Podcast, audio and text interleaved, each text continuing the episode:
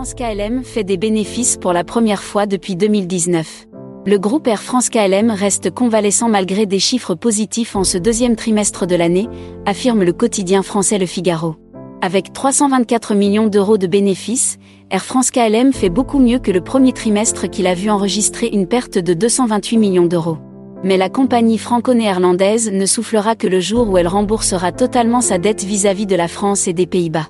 Cela n'empêche pas les dirigeants de la compagnie de se réjouir de ses résultats.